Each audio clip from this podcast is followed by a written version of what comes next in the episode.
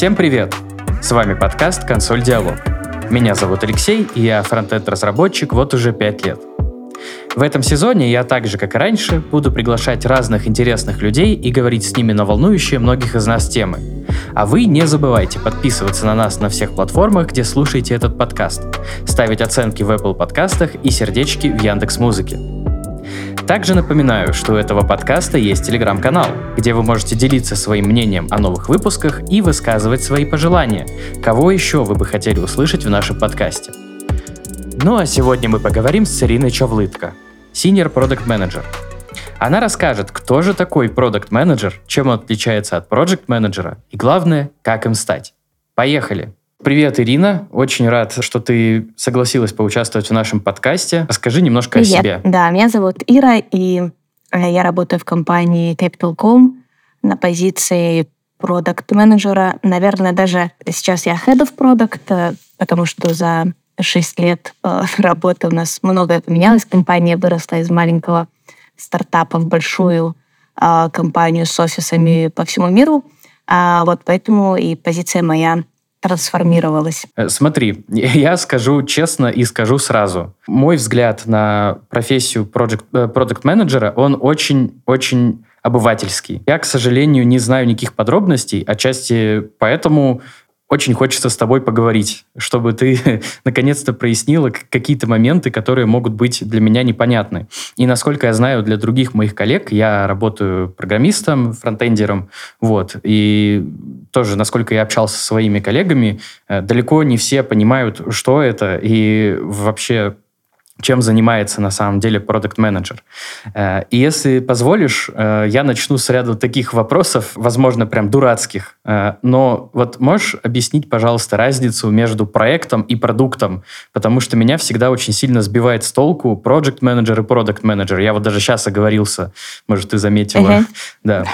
А, в общем, можно сказать, что проект — это что-то, что всегда заканчивается а продукт, он условно бесконечен, если, ну, как бы он не умер, грубо говоря. Если взять какие-то примеры из жизни, то, например, строительство газопровода — это проект, у него есть начало и у него есть конец. А готовый газопровод — это продукт, который можно достраивать и развивать всячески. Вот. При этом продукт может включать в себя несколько проектов, а проект может быть настолько большим, что задачи и требования в нем там к многим продуктам относятся. Ну, это вот на пальцах, грубо говоря, объяснение. И уже исходя из этого, наверное, можно делать какие-то выводы о том, чем занимается и проект, и продукт менеджер и в чем разница, наверное, между этими ролями. Угу. Ну, более-менее проясняется, хорошо. Э, но с твоего позволения я задам еще несколько вопросов в эту же тему. Э, смотри, вот, например, есть один большой продукт, да, и, ну вот, когда бизнес, например, придумывает какой-то новый раздел в нем, ну вот, чтобы далеко не ходить, э, возьмем, например, мою прошлую работу. Это там большая HR-платформа, э, в которой есть разные там виды исследований, которые можно проводить, разные отчеты и так далее. И когда что-то добавлялось туда, это тоже называли как бы новым продуктом, хотя он получается в рамках другого продукта. Это некорректно или так тоже бывает? Так тоже бывает. И, скорее всего, в вашем, вашей компании предыдущей, я думаю, что должны были быть и продукт-менеджер, и проект-менеджер. А, потому что обычно продукт-менеджер — это человек, который отвечает на вопрос, что делать и какой продукт создавать. То есть он понимает рынок, он понимает предметную область, он понимает бизнес-цели, а, он понимает конечных пользователей. А project менеджер он а, фокусируется на процессе. И его задача — это понять, как делать и когда это делать. Вот. Он тоже, конечно, понимает цель, э, для чего, задает какие-то вопросы, а, но он а, не занимается поиском правильной, грубо говоря, цели.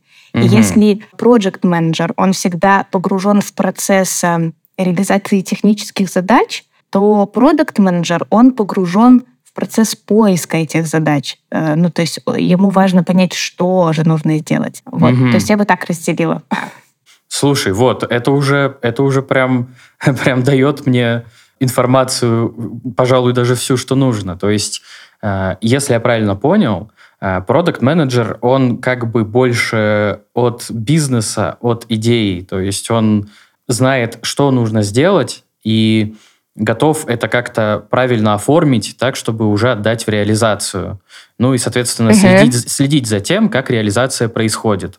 А проект-менеджеры, uh-huh. они это принимают, условно говоря, как техническое задание, да, и дальше распределяют уже по специалистам, там, в случае с IT по дизайнерам, по программистам и так далее. Да, можно упростить настолько, а, как ты сказал, но, конечно, э, все зависит от того, на какой стадии развития продукт а, находится. То есть то, что ты говоришь, это какая-то уже грубо говоря, устаканившаяся компания с э, продуктами, проектами, там, всеми ролями, а, тогда будет работать так, как ты говоришь. А, конечно, если это стартап, а, и это новый продукт, который вот мы только-только создаем, то там, конечно, может быть все по-другому. Хорошо. Так, я понял. Ну, по крайней мере, я рад, что в нужное русло пошли мои мысли. Это уже очень меня радует. И тогда перейдем, наверное, уже к разговору такому более предметному о профессии. И вот скажи, на твой взгляд, э, что должен уметь э, продукт-менеджер? Вот без чего прямо не обойтись? Для начала давай какие-нибудь hard skills. Ну, вообще, мне больше нравится говорить про soft skills, потому что мне кажется, что а, вот без soft skills вот совсем никуда, если как бы hard skills их можно натренировать, да, научиться угу. чему-то, а, ну и зачастую достаточно быстро то софт-скиллы развиваются, наверное, а, дольше и сложнее. Вот. Ну, хорошо, давай начнем с hard skills. Во-первых, все зависит от того, в какой компании ты работаешь с точки зрения даже области. А, иногда а, понимание предметной области очень важно. И это мы отнесем, наверное, к hard skills. Например, если вы работаете над созданием мобильного приложения, да, то хорошо, mm-hmm. если вы там понимаете гайдлайны Apple или Google Play, а, будет плюсом, если вы там а, умеете заливать приложение даже в App Store, mm-hmm. ну, когда-то это, это делали. Вот, ну, потому что обычно в самом начале, когда ком- команда совсем маленькая, а, то эту функцию может брать на себя в том числе и product manager Дальше про хардскиллы. Это системная проверка гипотез, так это называют. А угу. предполагается, что когда ты разрабатываешь какой-то продукт, у тебя может миллион быть идей, которые могут выстрелить, могут нет. А, и поэтому тебе важно их уметь быстро проверить. Обычно тут говорят про АБ-тестирование, про какие-то юзабилити-тесты, с помощью которых можно какие-то идеи быстро проверять. А дальше понимание видов, типов исследований. Бывают качественные, количественные. Именно в социологическом плане, да, получается? Ну, тут мы говорим про разные исследования. Да, иногда это АБ-тест, когда мы выкатываем какую-то фичу на э, часть пользователей и смотрим, что произошло с одной группой и с другой группой. А, вот. А когда мы говорим про качественные исследования, то это, например, а, интервью с пользователями, когда угу. мы задаем очень много вопросов и пытаемся что-то выяснить. В больших компаниях исследование забирает отдел отдельный, который занимается исследованиями и которому приходит продукт менеджер с каким-то запросом и говорит, вот, я хотел бы узнать то-то, то-то у наших пользователей. Вот. И этот отдел, который занимается исследованиями, а, ему может в этом помочь. Опять же, если компания маленькая, то этими вопросами занимается сам продукт. Дальше. Важно понимать какие-то финансовые вещи, проводить финансовый анализ. Э, что я имею в виду? А, любой э, продукт мы создаем с расчетом на то, что мы получим прибыль. Ну, если не прибыль, то мы получим, допустим, большое количество пользователей. То есть разные бизнес-цели могут быть. Вот. Но в любом случае продукт-менеджер а, должен следить за финансовыми потоками, уметь их оптимизировать, э, то есть считать юнит-экономику, всякие такие вещи. Но опять же, это а, очень разнится от компании к компании. И если компания маленькая, то, скорее всего, и это стартап, то, скорее всего, это будет делать продукт-менеджер. А если компания большая, и у нас уже не один продукт-менеджер, а, я не знаю, там 15-20, угу. то вполне вероятно, что этими вещами он уже заниматься не будет. И у него будут много другие функции. Но знать об этом нужно, и этому учат обычно э, на каких-то курсах для продукт-менеджеров. Что еще? Аналитика и метрики. Вот это вот можно было бы выделить. И тут опять же зависит. Если ты работаешь в маленькой компании, то хорошо, если ты знаешь SQL, сам можешь писать запросы, угу. анализировать данные. Вот. Но в большинстве случаев, опять же, это уходит в, ну, допустим, в нашей компании в отдел BI, и ты как менеджер просто знаешь про метрики своего продукта, вот, а, просишь а, их в каком-то виде для тебя там предоставить, считать. Вот. А, и твоя обязанность как продукта, конечно, формулировать метрики для тебя важные и следить за этими метриками после того, как ты запустил какую-то фичу в прод, вот, или, в принципе, следишь за развитием твоего продукта. Ну и последнее, наверное, из хард-скиллов дизайн продукта. Мне кажется, каждый продукт а, прям очень тесно работает а, с дизайнерами, поэтому важно какие-то общие вещи, наверное, дизайн-принципы, что ли, понимать и уметь на одном языке разговаривать с дизайнерами. Mm-hmm. Это, наверное, вот основные хардскиллы. Слушай, ну, очень внушительный список на самом деле. Это, да. ну, да, я, я понял, что ты говорила про то, что там в крупных компаниях это все-таки могут, может, могут быть разные люди, разные отделы, но тем не менее... Да как бы иметь, даже вот иметь представление о таком количестве вещей, это задача, на мой взгляд, не из легких, мягко говоря. Да, надо согласиться. Да, да, да. Я думаю, никто не поспорит с этим. Смотри, получается, что вот я сейчас так вот ты это рассказывал, я в голове у себя рисую такой общий портрет э, продукт-менеджера. Я понимаю, что это, скорее всего, не очень правильно, и от сферы к сфере все различается. А даже не от сферы uh-huh. к сфере, а от продукта к продукту. Но, тем не менее, например, вот в случае с э, IT какими-то вещами, э, это, скорее всего, человек, который может сказать, нужна ли вообще какая-то фича, сколько она займет, сколько она будет стоить, и какова вероятность, что где-то случится какой-то провал. Так? Э, или я немножко, опять же, не туда? Нет, вполне, вполне себе, да. То есть это человек, который и за риски какие-то а, отвечает, ну, в плане, да, то есть, если он что-то выпускает, он предполагает, что, что может выстрелить, может нет. Вообще, э, знаешь, э, работа продукт менеджера это такой достаточно стрессовая работа, я бы сказала, потому что а, ты можешь много много чего делать, и, ну, как бы даже по статистике, там 90% а, стартапов не, не выстреливают. Это примерно работа продукта. То есть ты делаешь, делаешь, делаешь что-то в надежде на то, что оно принесет какой-то результат, но очень часто оказывается, что все, что ты делал, не принесло никакого результата. И то, над чем ты трудился, в общем-то, как бы никакого роста в финале не принесло. Но поэтому а, очень важно а, уметь все-таки сформулировать гипотезы и проверять это на уровне гипотез, то есть до того, как это ушло в разработку. Да? Потому mm-hmm. что если это еще и уходит в разработку, и над этим потом трудится большое количество людей, и это не, при, не приводит ни к чему, это, наверное, самое обидное. Поэтому продукту важно расстраиваться без, без того, чтобы привлекать Раньше всех. разработчиков.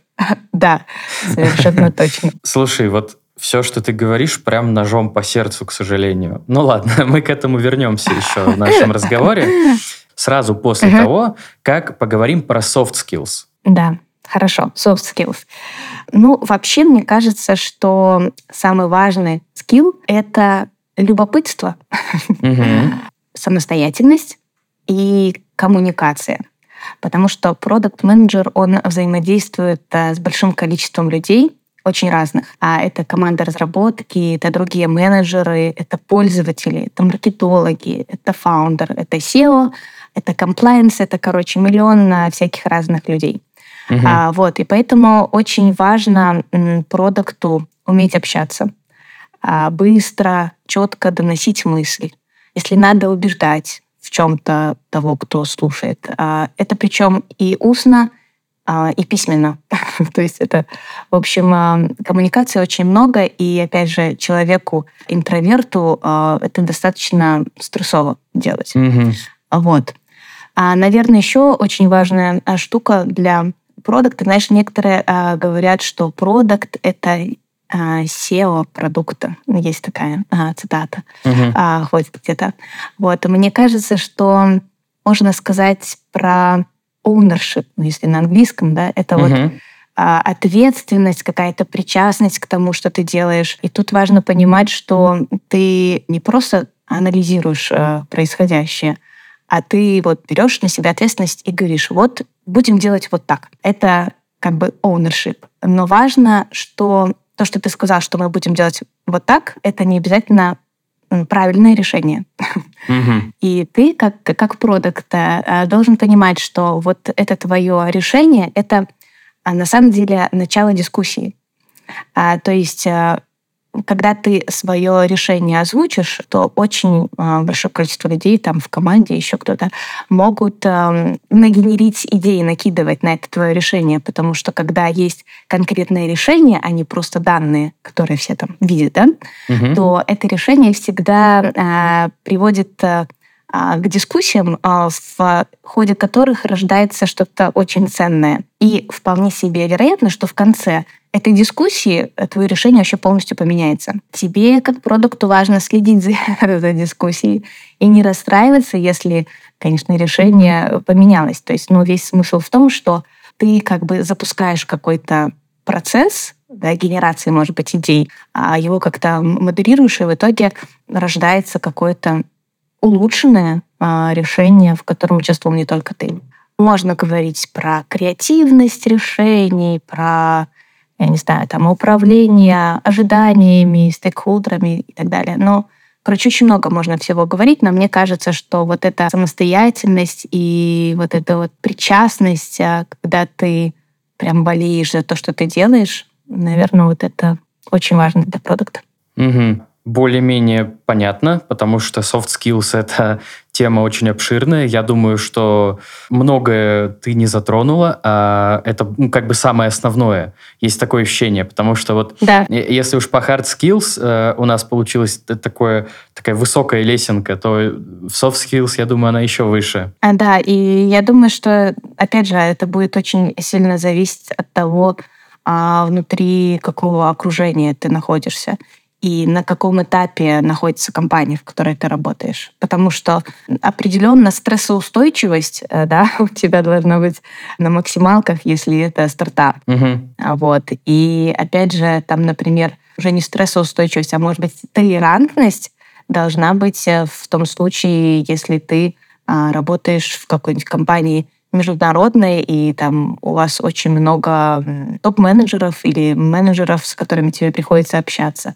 То есть это очень, очень, да, как бы сложно, наверное, все soft skills а, прям вот описать. Поэтому я и говорю, что soft skills — это а, более сложная, наверное, тема. Да, согласен. А, и в контексте soft skills, наверное, последнее в эту тему, у меня такой вот маленький вопрос. А что делать, например, в случае, когда, там, допустим, директор компании или, или стартапа, или владелец, или просто какой-то большой стейкхолдер вот прям хочет, не может какую-то фичу, вот он прям говорит, она нам нужна, а продукт менеджер провел исследование, прикинул там на нее затраты, и выяснилось, что она, во-первых, никому не нужна, а во-вторых, еще и будет очень дорогой. Вот как в этом конфликте себя вести? Ну, ты знаешь, сталкивались, знаем. Обычно, а, если кто-то говорит, что я вот очень хочу вот эту вот фичу, и она нам а, супер нужна, обычно все-таки это очень что-то эмоциональное.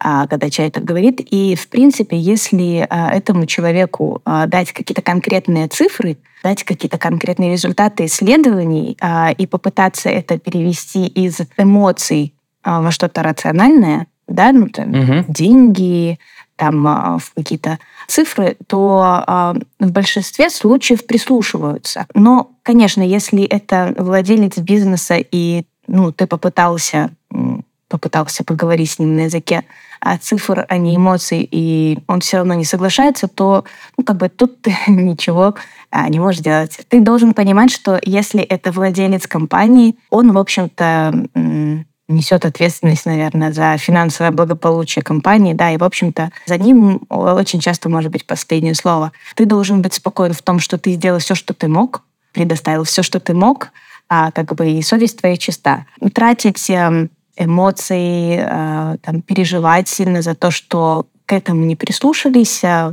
не стоит. Ну, то есть, на это тоже развивается э, со временем. Вот.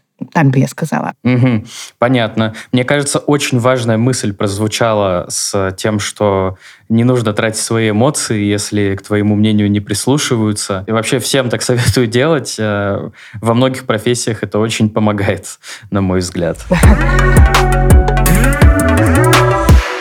Смотри, есть вот такой вопрос. С каким бэкграундом э, хорошо приходить в сферу продукт-менеджмента? Я, наверное, объясню, что вот есть э, продукт-менеджер, э, который раньше был, допустим, разработчиком, и продукт-менеджер, который раньше был, допустим, бухгалтером. По моим, моему мнению, это, это будут все-таки разные продукт-менеджеры, потому что там разработчик, может быть, будет чуть-чуть больше отталкиваться именно от разработки, бухгалтер от каких-то финансовых э, вещей. И вот интересно твое мнение, профессиональное на этот счет, потому что хочется понять, что как будто бы важнее или нет такого. А, ну, я вообще пришла а, в эту профессию с бэкграундом филологическим, mm-hmm. вот. поэтому я у меня нет ни технического образования, ни там финансового, вот. Поэтому мне кажется, что а, безусловно а, разработчику э, будет проще с точки зрения технической, да, ну, то есть какие-то технические моменты э, он понимает, и ему, конечно, будет проще, например, э, разговаривать с разработчиками. Если это будет э, человек с опытом предыдущим бухгалтера, то он супер классно впишется в какую-нибудь компанию финансовую. Вот. Но мне кажется, что это чисто, знаешь, это хороший опыт, но это не самое важное. Если у этого не знаю, бывшего бухгалтера или бывшего разработчика очень плохо с коммуникацией, угу. или если ему неинтересно, ну, как бы вообще ему не интересен этот подход формулирования гипотезы, проверки их, да, если э, он далек от того, что такое метрики, вообще зачем они нужны, если у него нет интереса к вот таким вещам, то, в общем-то, неважно, какой у него бэкграунд.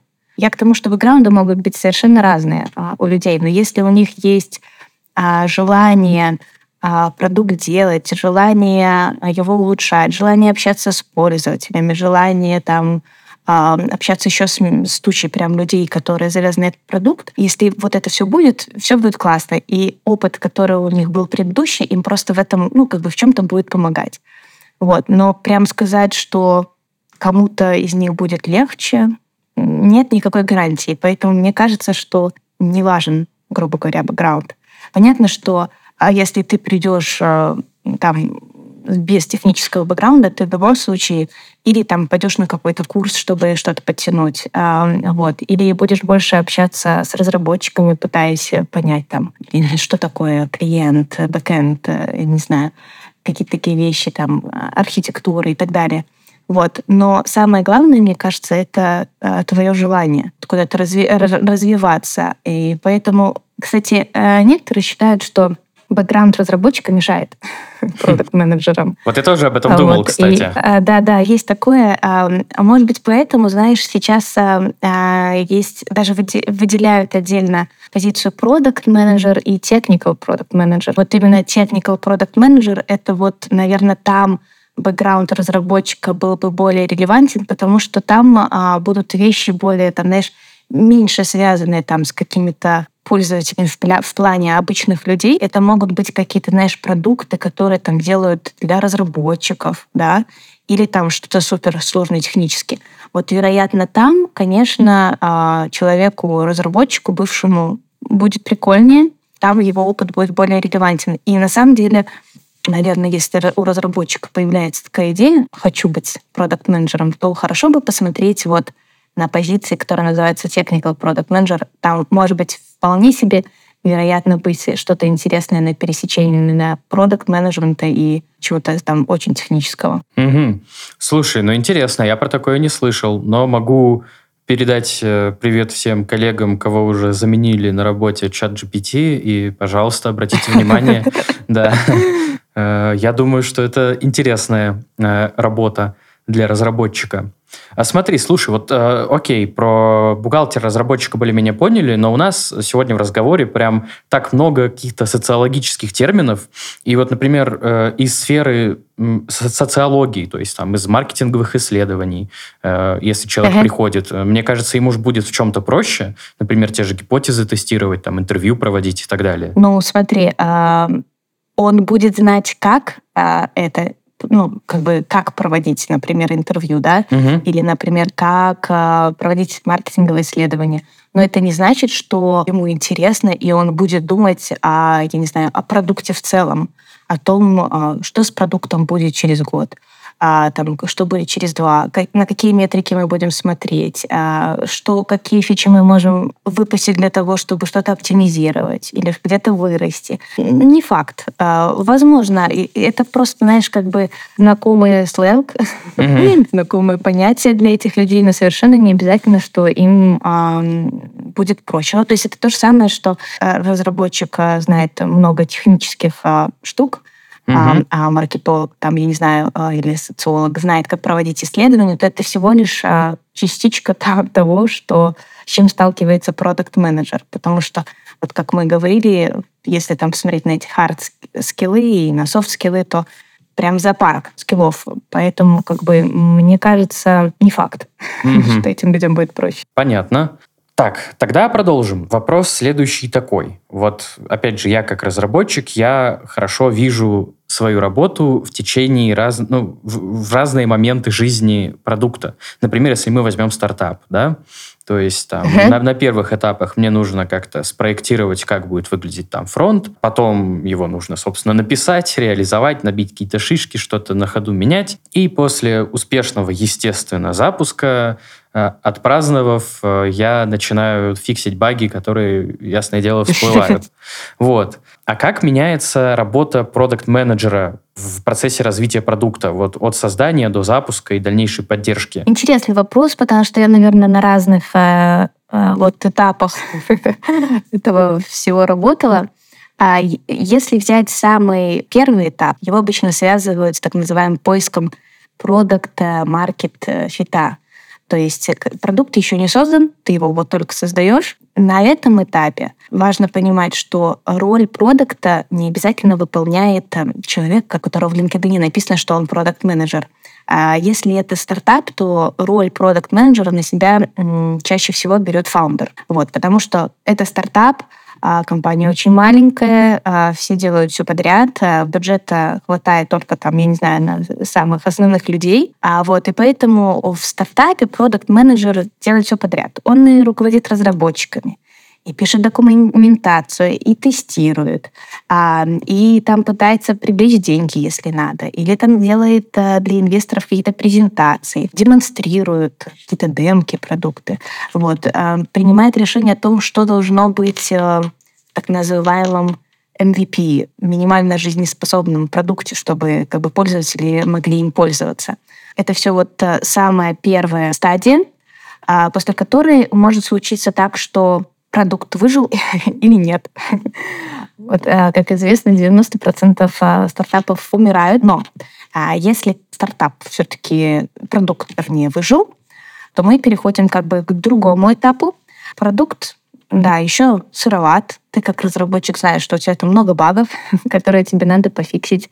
Очень часто там в дизайне поправить. И чтобы выйти на какие-то желанные цифры, тебе нужно опираться на фидбэк первых пользователей. Да? И здесь уже ты как продукт-менеджер, наверное, фаундер а, здесь уже отходит немного на второй план, то есть, ну, потому что как бы самую важную часть он сделал, как бы продукт есть, а, начал работать, а не умер, деньги, скорее всего, тоже там есть. Вот. И теперь уже продукт-менеджер э, думает э, о том, какие новые фичи нужно выпустить. Он начинает, опять же, следить за доработкой, поддержкой, за бэкфиксами в том числе.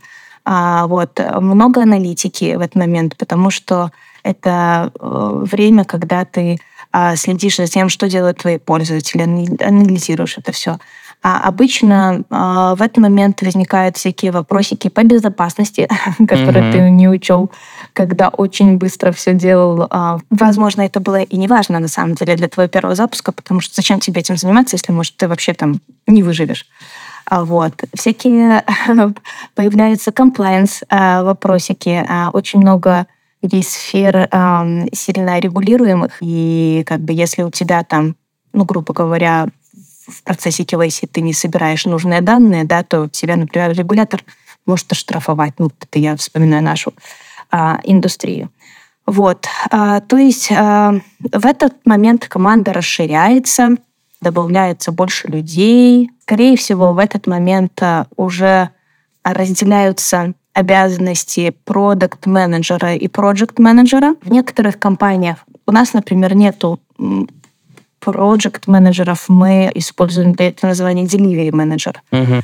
То есть, грубо говоря, когда мы только создали наш продукт, наше приложение. Я лично его заливала в App Store, в Google Play. Теперь, слава богу, у нас есть специально обученные люди на это, и я этими вещами больше не занимаюсь. Там уже э, у продукта задача закрепить продукт на рынке, получить достаточное количество клиентов, а, короче, улучшать то, что ты создал во время стартапа. Вот. Ну и, конечно, если мы уже говорим про дальнейшее развитие, то обычно э, в компании продукт усложняется, расширяется, и одного продукта, очевидно, недостаточно, и начинают э, появляться продукты, которые отвечают не за весь продукт в целом, а за какие-то его части. Грубо говоря, мы пришли к тому, что у нас есть, например, продукты, которые а, занимаются частью пейментов, продукты, которые занимаются частью трейдинга, а продукты, которые занимаются частью анбординга QAC. Вот. То есть э, становится намного больше продуктов в компании. А, вероятно, работа становится скучнее, если а, сравнить ее с, со стартапом. Но тут вопрос, кому что надо. А, вот, понятно, что, может быть, кому-то и не нужен этот стресс в стартапе. А вот, поэтому работа уже такая становится более, знаешь, как это сказать, размеренная, а вот у тебя есть какой-то бэклог, а у тебя а, как бы больше времени там формулировать гипотезы, проверять их. То есть э, уже более отлаженные процессы. Скорее всего, уже не, нет таких, знаешь, багов, которые прям надо фиксить очень быстро, да, то есть у тебя уже налажен какой-то процесс релизов, вот, ну, то есть э, это уже такая, знаешь, хорошая, стабильная работа продукта. Главное, чтобы когда-то наступал вот этот э, самый момент э, э, размеренный, потому что жить в вечном каком-то Э, без, без, не без времени, нет, это не то слово. Жить, жить в вечной спешке, в вечном каком-то беспокойстве довольно тяжело. Ну, слушай, я думаю, что оно ведь эм, надоедает э, в размеренности тоже жить. И, ну, как бы ты поработаешь там, например, год-два, потом такой, ой, нет, наверное, я все-таки хочу какого-то драйва, не хватает ничего-то. И, да, смотришь там, например, на компанию, и люди уходят в стартапы, а вот, или хотят э, делать что-то свое, а, или им скучно, там, не знаю, в большой компании, не нравится такое. Тут э, чисто все от человека зависит, кому, куда, кому, знаешь, а, душа лежит. Вот. Но еще интересно, что в больших компаниях может а, вырасти, а, как, как это говорят, карманный стартап. А, то есть, когда у компании, кроме основного продукта или продуктов, а, появляется идея делать какой-то новый. Это вообще супер ситуация, я бы сказала, да? Угу. Потому что а, инвестора искать не надо, как бы деньги есть, ну, то есть это компания твоя, вот, которая решила запустить новый продукт.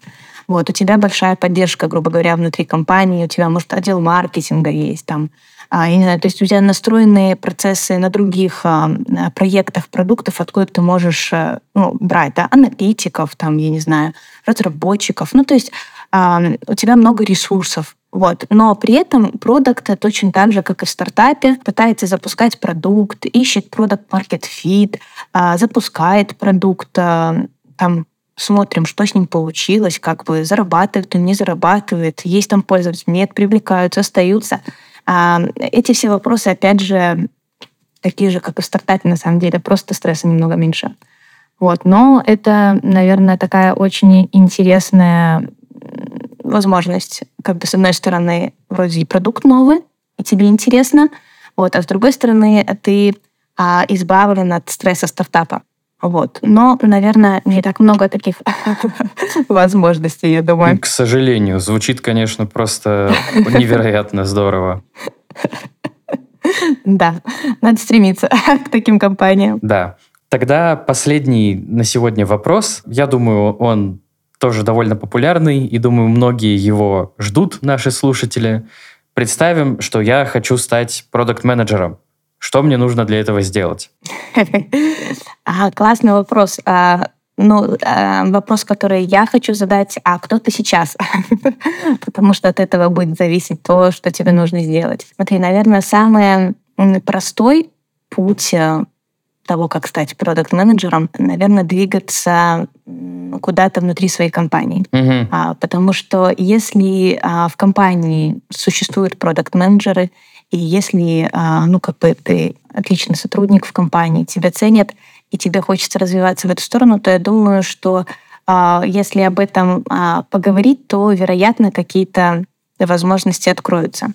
Потому что в целом продукту, ну, человеку, у которого вообще нет никакого опыта, да, угу. вот э, совсем человек пришел новенький в IT, я не думаю, что очень просто стать продукт-менеджером. А, я думаю, что нужно начи- начинать э, с чего-то около продукт-менеджера, ну, то есть э, попробовать, не знаю, пробовать тестировщиком или аналитиком, угу. техническим писателем, да, то есть а, если у тебя вообще нет никакого опыта в IT, то тебе сначала надо войти в это IT, угу.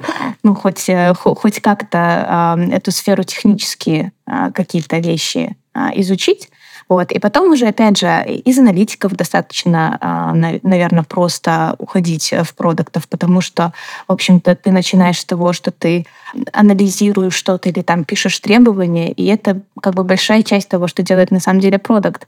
Если ты потом к этому добавишь там, хорошие коммуникации, там, интерес ко всему происходящему, и будешь там прокачивать какие-то другие хардскиллы, то вот достаточно, мне кажется, просто вырасти в продукт-менеджера. Ну, или еще один вариант — завести свой pet project.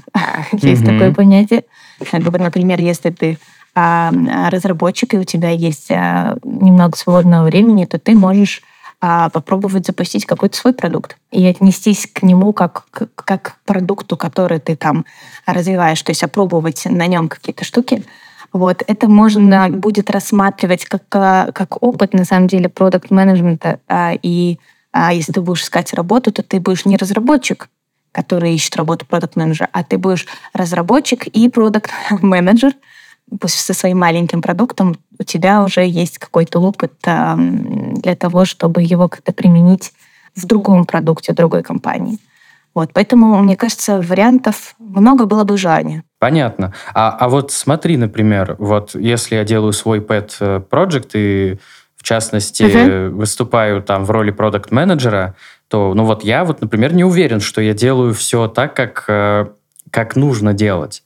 Имеет ли смысл какие-нибудь курсы и, или, может, какие-то книжки обязательно нужно прочитать? То есть где-то взять какую-то теоретичес, теоретическую базу? Да, я думаю, что, боже мой, книг э, миллион, наверное, уже на эту тему написан.